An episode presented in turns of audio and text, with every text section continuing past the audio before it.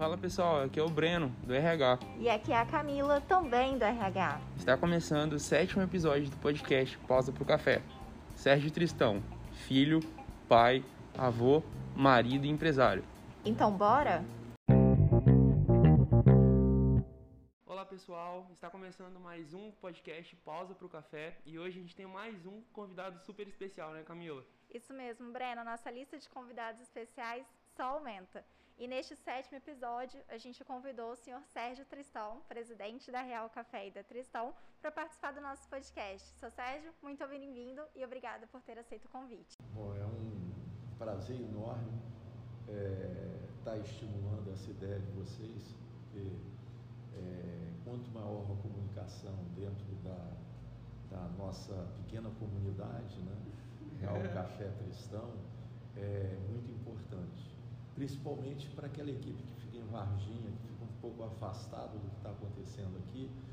É, coisas que, como o Café com o Presidente, é, pela internet, pelo Teams e o podcast, leva alguma. É, aproxima as duas unidades, que apesar de Varginha ser um pouco menor em termos de em número de pessoas, não deixa de ser importante. Legal. E o bacana é que hoje a gente tem um, um café com presidente particular, né? Exatamente. Mas seja muito bem-vindo, seu Sérgio. Obrigado por ter aceito o convite. Seu Sérgio, então, para a gente começar, quem é o senhor na pausa para o café? Ah, eu sou Sérgio Tristão e eu estou na frente das empresas é, da Tristão Companhia de Comércio Exterior é, desde 1988. Ah, a Real Café foi adquirida pela Tristão em 2000 e a, o meu currículo, basicamente, é, eu me formei em Economia pela PUC do Rio de Janeiro e quando acabei o curso eu já comecei, ingressei na empresa.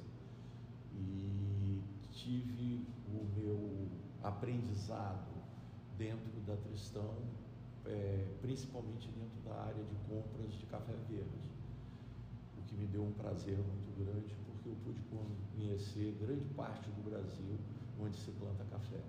Seu Sérgio, interessante que o senhor já começou falando sobre sua carreira, né?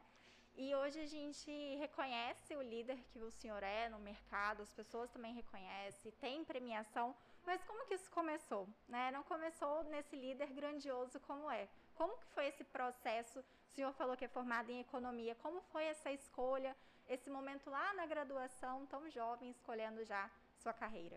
É, o, eu fiz uma opção é, de é, seguir a carreira da família, ingressar dentro da empresa. Isso é, é, me fez escolher entre administração ou economia que justificava para eu entrar dentro de uma empresa exportadora de café e uma naquela época a Real Café não era tão é, impactante como é hoje em relação à Tristão. O, o negócio do café verde era, era bem grandioso. O solúvel vinha meio que é, ali agregado.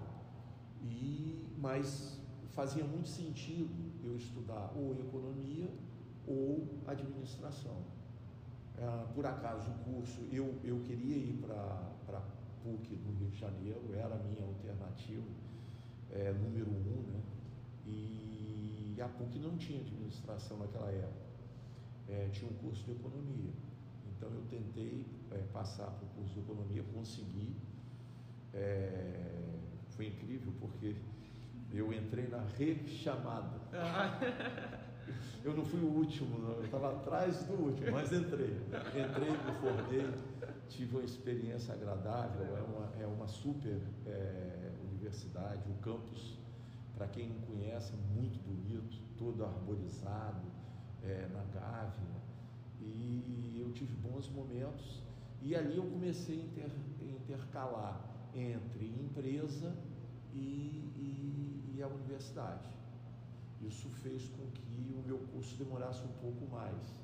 Eu, em vez de me formar em quatro anos, eu me formei em cinco anos. Mas eu já estava tendo contato com o dia a dia da empresa. A teoria e a prática já estavam acontecendo, já estavam acontecendo. Que com certeza é muito essencial, né, num período de formação, no, né, nessa introdução na empresa, é legal, é muito bacana mesmo.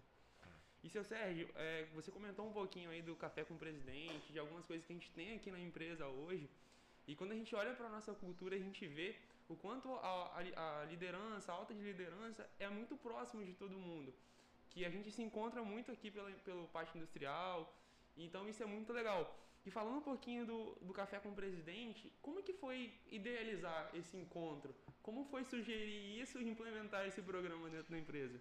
Olha, é, isso aí partiu é, das minhas filhas. Foi uma ideia que meio que surgiu numa conversa em casa e partiu da, tanto da Carolina como da Tatiana é, a ideia de eu começar a conversar com a equipe. E eu já tinha visto isso é, numa empresa que infelizmente teve um acidente é, trágico, que foi a Samar, mas antes do acidente, o, eu tinha lido sobre o, o, presidente da empresa conversar com a equipe é, periodicamente. E aí a gente é, resolveu trazer para cá e adaptar no nosso modelo encontros é, de dois em dois meses. Gente, acho que a gente começou assim, né? Não tenho certeza, mas eram de dois em dois meses em grupos de 20. Tá? E foi muito bom. No começo ficou um pouco assim agarrado, a equipe é, um pouco presa, mas foi se soltando. E, e, e a gente é, é, não sei se Camila é, se recorda, a gente criou uma regra de não colocar superiores. Isso. É, é, é para não constrangir o, o, os funcionários a fazerem as perguntas. Mas isso se provou que estava errado, porque quando a gente abriu no Teams, uh, virtualmente, os gestores vieram para dentro do Café Presidente e trouxeram muito questionamento interessante, entendeu? Então o, o, o evento ficou muito mais dinâmico, com a participação muito maior. Obviamente, é, agora, como ele ficou grande, ele não precisa ser de dois em dois meses, senão vai ficar um pouco repetitivo. A gente pode botar um período maior, mas a participação de todo mundo agregou muita coisa. Seu Sérgio, eu me recordo do primeiro café com o presidente, salvo engano, tinham cinco pessoas.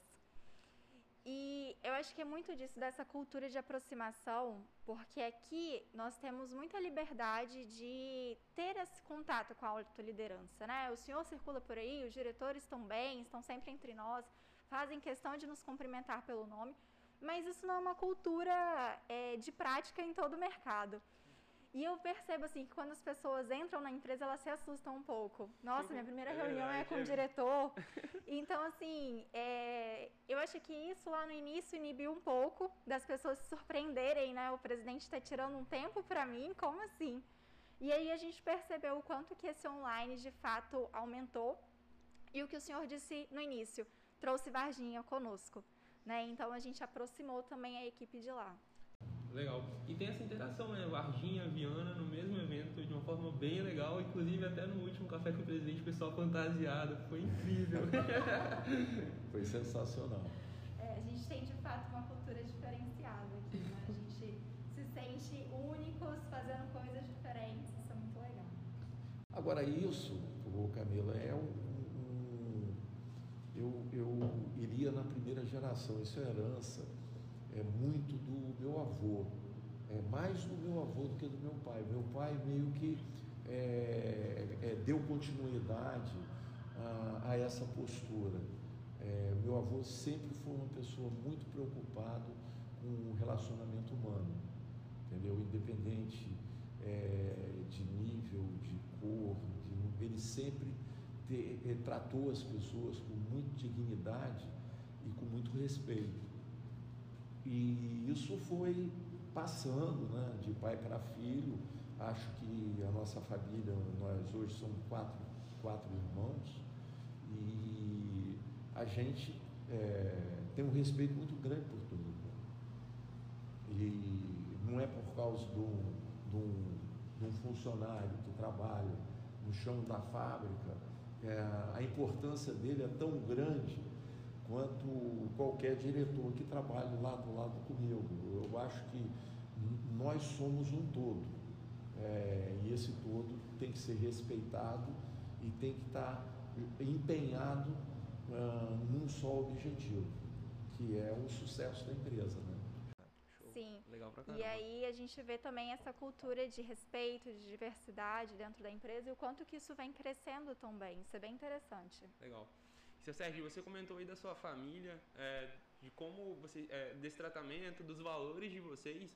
E querendo ou não, um dos valores do Grupo Tristão é a qualidade de vida.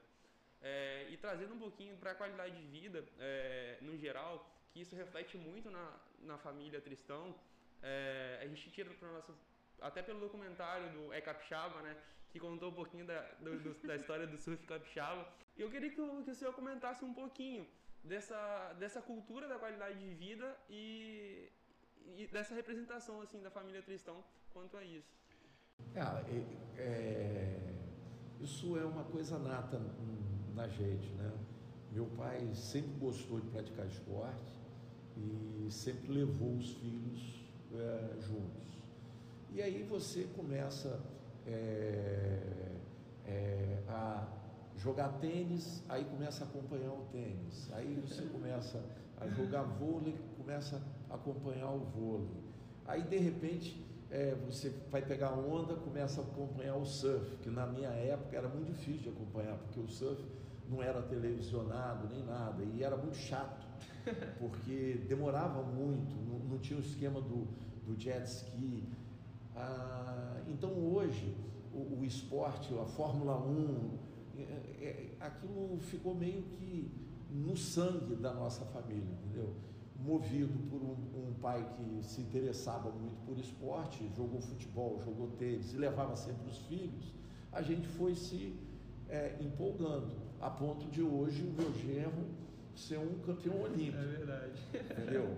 Então, isso realmente contaminou uh, o viés assim, da família. E a gente, é, é, é como liderança, trouxe para a empresa, sempre se preocupou o, o, campo de futebol aqui, o, o centro esportivo que hoje é, é, o centro de vivência, mas era antes um, um centro esportivo, é, sempre estimulou a Real Café participar. Depois a gente fez o grupo dos corredores do Cafuso, que é fantástico Pô, é reconhecido aí no Espírito Santo como no, no, nível amador é a elite dos corredores do Espírito Santo, né?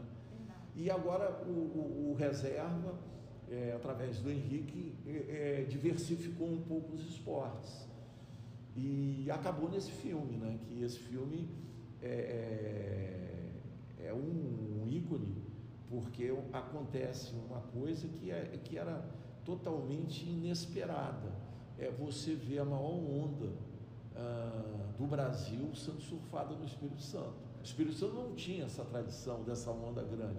Ela foi descoberta é, recentemente e foi divulgado com, através de uma filmagem da Real Café Reserva, que se tornou o filme. Depois, a, a, daquele, daquele momento, se fez uma história, entendeu? E, e, e, curiosamente eu, eu participei do início do surf no Espírito Santo. Mas muito mais do que eu, o, o meu primo, é, que também é primo do Arthur, que tem o apelido de Pen, e tem apelido de Pen por causa da mãe do Arthur. A mãe do Arthur chama Penha. É, curiosidades aí, ó. Ele, ele, ele, ele, o Arthur vai explicar essa história direitinho. A mãe dele era professora de Química no, no, no Andrews, um colégio famoso no Rio de Janeiro. E eu não sei porquê, ela, ela, ela era mutinhosa, e botaram apelido nele, que era primo da Penha, de Penha. De Penha também. E esse Penho foi o primeiro surfista brasileiro, que é primo meu e do Arthur, a ir no Havaí e trazer as pranchas pequenas. E ele também foi que começou um dos pioneiros a surfar o Espírito Santo. Isso tudo foi para a história, né?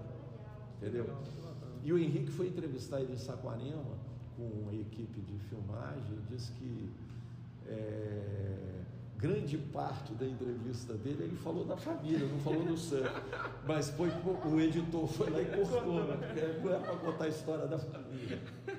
É para você fazer um outro documentário com a história da família, né? Que legal, seu Sérgio, muito bacana. Mas se vocês verem o filme com cuidado, vocês vão ver ele chegando em Vitória, nas cinco pontes, com calhambeque, com as pranchas de surf, longboard enfiada no, no traseiro. Era ele. É um cenário totalmente clássico, né? É. e a gente vê a importância de qualidade de vida para o grupo, assim. É, a gente percebe o investimento que teve no centro de vivência. Eu tive a oportunidade de conhecer o centro recreativo, né, que, que era o anterior, e quanto que isso mudou, né? Porque quando a gente fala de qualidade de vida, a gente está falando de um contexto muito complexo, né? É saúde física, mental, relacionamentos, lazer. E aí a gente viu o investimento que teve no centro de vivência, que hoje é uma área de descanso maravilhosa, que proporciona a gente de fato descansar, né? É, se divertir, interagir com os colegas. E isso demonstra como que isso é, é tão importante para o grupo. Não, não tem dúvida. É, é, eu acho que o, o centro de vivência é, é, trouxe uma atmosfera agradável para a empresa como um todo eu não sei se já voltaram ao futebol, mas com a pandemia suspenderam. Eu acho que já pode voltar, porque graças a Deus a pandemia está muito sob controle e todos os esportes praticamente já, já retomaram. Mas o todo, o refeitório, é, me incomodava muito é, o refeitório aqui, em todos os sentidos o fato de você estar dentro do, do, de uma área industrial, uma indústria de alimento, e você ter um refeitório onde você tem que, que ter um controle de pragas e muito mais rigoroso. E era um refeitório frio, fechado, é, enclausurado. Então, quando. E aquele centro de vivência, é, é centro de vivência, o centro esportivo, infelizmente, ele foi mal elaborado. Eu não posso nem criticar, porque na época eu estava aqui na Real Café, um dos responsáveis, então ele foi mal feito. A sorte nossa foi que aquela figueira derrubou ele. E nos obrigou a remodelar tudo e corrigir algumas coisas, né? Como fazer a sala de televisão, como tirar o refeitório daqui, num ambiente muito mais saudável, no meio de árvores. E é isso aí, ficou muito bom.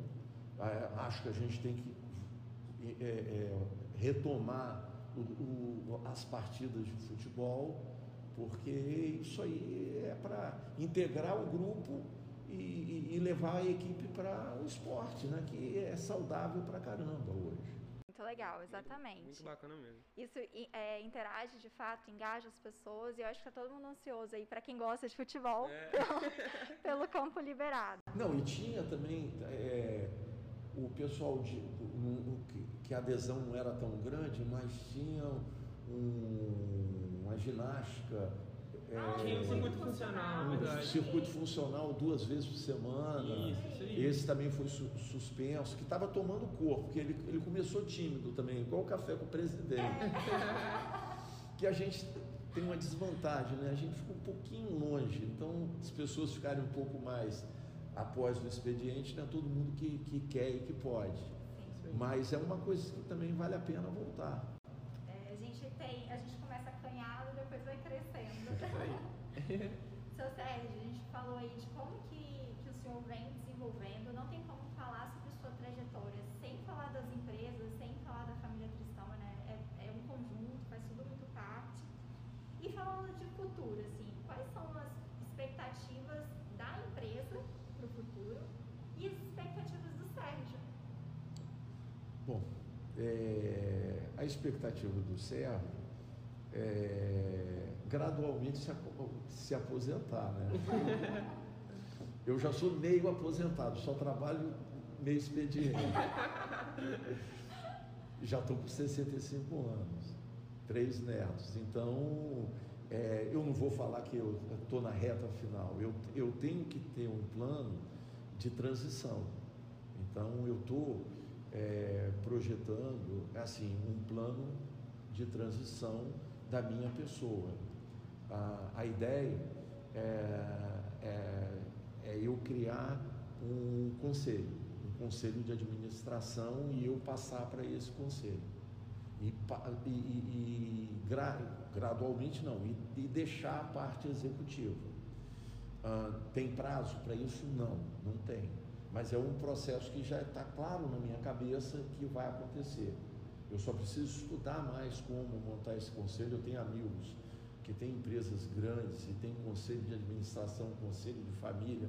Eu vou me, me interagir com essa, esses amigos e vou pegar um modelo para tentar adaptar aqui da forma é, mais é, adequada possível. E, e quanto à empresa, eu acho que a gente tem que continuar fazendo o que nós estamos fazendo. Nós não podemos parar de crescer, entendeu? E não podemos dar passos muito largos. A gente está muito bem localizado como indústria, como também como empresa de exportação no Espírito Santo. Nós fomos os primeiros a chegar, agora os concorrentes estão vindo para cá, mas isso não assusta, porque nós, a gente já está instalado com, com, com, com todas as instalações, na sua maioria depreciada, nós estamos prontos para competir, mas a gente não pode parar de crescer. E, e eu falei isso no, no Café com o Presidente, quando alguém é, perguntou qual o que me preocupa, qual a nossa fraqueza. A nossa fraqueza é que nós temos um cliente muito concentrado. Então nós temos que continuar crescendo para atender esse cliente, jamais abrir mão dele, mas também melhorar o leque de distribuição dos nossos é, clientes, para a gente ter um, um, uma rede de fornecimento mais ampla menos concentrado. Então, a, a, a tese é essa: não podemos parar, a gente tem que continuar evoluindo. E é o que a gente está fazendo.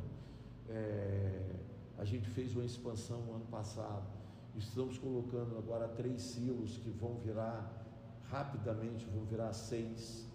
É, fizemos aquisição desse equipamento sofisticadíssimo de tratamento de água, que isso é, me tira um peso muito grande das costas, porque eu, eu adoro Viana, adoro Viana.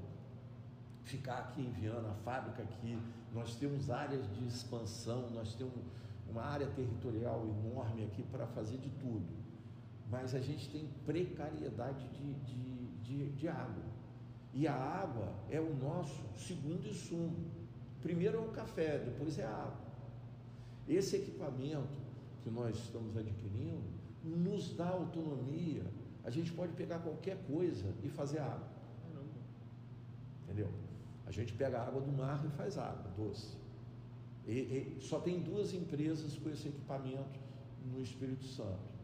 Eram duas, a Celor e, e Leão, e a Leão vendeu o equipamento para a gente. A Celor e nós. Então, ó, a Celor pega a água do mar é, dessaliniza e, e, e faz água doce. Nós vamos pegar a água do rio Formate, uma água precária, e nós vamos fazer uma água extremamente potável. Porque esse equipamento é capaz disso. Entendeu? Então, nós não estamos parados. A gente está evoluindo, está investindo todo dia. É isso aí que a gente tem que fazer. Não dá espaço. É, é você olhando hoje, no, é, nós somos no Brasil, no perfil da Real Café, quatro empresas. Quatro empresas. Nós somos a menor. Mas não, não quer dizer que nós não podemos ser a melhor. É verdade. E nenhuma das três tem uma tristão acoplada ao lado. Entendeu? Nós somos a menor, mas somando as duas, nós comercializamos mais café verde do que as, as, as maiores. Tá? Eu não estou considerando nessa conta a Nestlé, que a Nestlé é um, um capítulo a par solúvel, porque ela faz café só para ela. Estou considerando a Cacique, a Iguaçu, a Cocan e a Real Café. Então, são empresas extremamente capitalizadas, mas nós temos outras vantagens, entendeu? Para superar o, o gigante. E, seu Sérgio, qual é o sentimento de ver os seus filhos envolvidos no negócio da família? Ah, é, é, dá muito orgulho, né? Você é, ter os filhos se empenhando e tendo carinho por isso aqui e querendo é, dar continuidade é, a tudo isso que foi construído ao longo de praticamente 85, não, 87 anos. Isso aí, estamos ah. quase no 87. É verdade. E seu Sérgio, é, falando um pouquinho aí, você citou algumas coisas que você fez bastante no aí na, é, passado, né? Que alguns esportes que você praticou e tal. Mas uma pergunta que a gente sempre faz para os nossos convidados é perguntar quando a pessoa ela desliga o computador, quando a pessoa bate o ponto, quando ela vai embora, o que, que ela gosta de fazer? O que que, que, que qual é o hobby? Qual é o seu hobby, seu Sérgio? Olha, é, é eu fiz alguns esportes e, e não fui é, assim excepcional em nenhum deles. Eu, eu, peguei, eu, eu fui surfista, mais ou menos, eu joguei tênis, mais ou menos. É, uma época eu tentei esquiar, mas não gostei do frio, esquiei mais ou menos. É, é, um esporte que eu fui muito bem é, foi pesca oceânica, mas não é um esporte individual, era uma equipe. Eu morava no Rio, eu consegui montar uma equipe muito boa ela, ela, ela participou de vários campeonatos no, no, no Yacht Clube do Rio de Janeiro e nós ganhamos vários torneios, vários torneios. E obviamente com a minha vinda para Vitória, essa equipe a gente acabou dissolvendo ela. E, mas eu tive momentos de, de, de muita alegria e, e, de muita sensação de vitória. Legal. Tá? E hoje é, eu pesco mais esportivamente sozinho, eu não entro em campeonato, tenho a lancha, pesco de vez em quando, mas não, não, sou mais aquele fanático. E o que eu gosto de fazer é praticar as três modalidades do triatlo, entendeu? Eu não posso dizer que eu sou um triatleta, porque eu não sou tão adepto. O triatleta está participando de todos, né? Eu não sou esse triatleta que participa excepcionalmente eu entro num triatlo e participo, excepcionalmente. Ah, e tenho resultados bons é, por categoria. Tenho aqui, dependendo do tipo do triatlo, ele mais curto, é, na minha faixa etária, é, dificilmente alguém me ganha. Então, mas então eu me identifiquei numa coisa que eu me sinto bem faz bem à saúde, porque um dia eu nado, um dia eu corro, um dia eu pedalo, eu estou sempre é, ativo. E quando eventualmente eu me meto numa competição, eu estou no pódio. Entendeu? Obviamente, se um capixaba de ferro, eu não vou para o pódio, porque ela, ele já virou, além da prova ser muito grande, ele já virou uma prova é, nacional. Sim. Então, o meu espectro fica aqui pelo Espírito Santo. Mas é, é, o que eu gosto de fazer. Que bacana. Entendeu? É mais uma curiosidade. Mais uma curiosidade. e seu Sérgio, rapidinho, se eu comentar. Você falou um pouquinho do projeto seu Sérgio, do Sérgio para o futuro. Queria que você comentasse um pouquinho do Sérgio, filho, esposo, pai e agora avô, né? é, meu filho, eu, eu, eu posso me considerar que eu tenha sido exemplar, porque eu dei muita dor de cabeça, principalmente na infância. Mas eu acho que eu correspondi, entendeu? Eu acho que eu correspondi a o que o meu pai é, me passou em 1988 para eu comandar, que foi a Tristão. É, eu dei conta do recado é, nunca com audácia e com, com o, aptidão que ele tinha. Eu sempre fui mais conservador, mas no meu estilo eu consegui conduzir a empresa muito bem. E depois que a Tristão adquire a Real Café, também a gente teve um retrospecto muito positivo. É, então eu acho que nesse ponto eu é, dei alegria a ele, né? Ele partiu, mas partiu feliz nesse sentido. É, como, como pai, eu procurei a vida toda ser presente, não sei tanto quanto eu fui presente. Obviamente, tem, é, eu tenho quatro filhos, é, são quatro coisas diferentes, né? quatro seres humanos diferentes, mas eu gosto de igual do, dos quatro, me identifico de, de forma diferente com os quatro é, tenho atrito de forma diferente com os quatro, como todo pai e filho. Mas é, eu sinto que eu tenho o meu valor, porque é, vai, é, é igual é, um, um, satélite, né? ele se aproxima, se afasta, se aproxima, se afasta.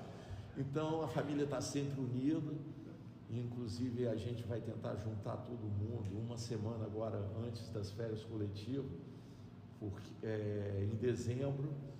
É, vai ser uma coisa inédita a gente conseguir juntar todo mundo.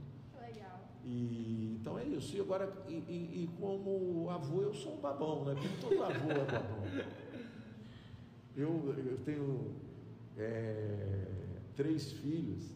Quando eu olho assim, que o meu avô, por parte de pai, era português, a minha avó era índia.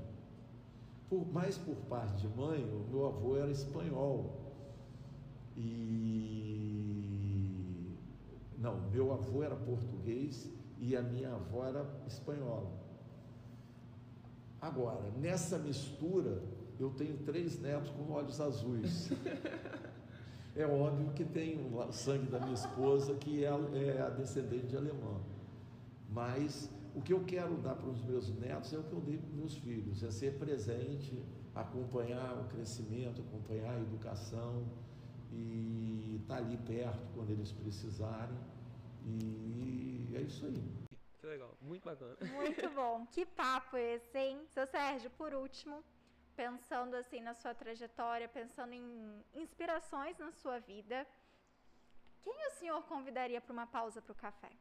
Quem eu convidaria hoje para uma pausa para o café? Olha, é, tem um cara que tem uma história, é, mas é, eu sempre teve uma época da minha vida que eu admirei muito ele, mas ele ficou muito é, famoso e, e muito conhecido e aí as coisas ficam um pouco redundantes. Mas um cara que eu gostaria de conhecer é o, o criador da Ambev, Jorge Paulo Lema. É, ele tem uma história legal. Eu, eu conheci ele. Eu já sentei numa mesa ah, quando ele era uma empresa, é, uma corretora, e eu e meu irmão a gente sentou para bolar uma operação de café que acabou não, se concluindo. E eu conheci ele quando ele era ainda um, um, uma empresa pequena, ele se tornou dono, dono da Ambev, várias empresas no exterior, é, comprou a Budweiser, que é um símbolo americano. Então é um, era um cara que hoje, é, na ausência do meu pai, eu gostaria de sentar na mesa e tomar um café com ele. Muito que obrigada. Legal. Que bacana. Então eu te agradeço por ter sentado à mesa conosco para essa pausa para o café. Obrigada, seu Sérgio, por ter ah. participado. De nada, eu que agradeço e estou sempre à disposição. Tá? Espero que não tenha sido redundante com o café do presidente, porque. Não, com certeza, tem várias curiosidades aí no nosso papo. Seu Sérgio, muito obrigado, muito obrigado, equipe técnica, Jana, Alex. Pessoal, espero que vocês gostem. Até uma próxima. Obrigada, pessoal. Se cuidem. Até a próxima.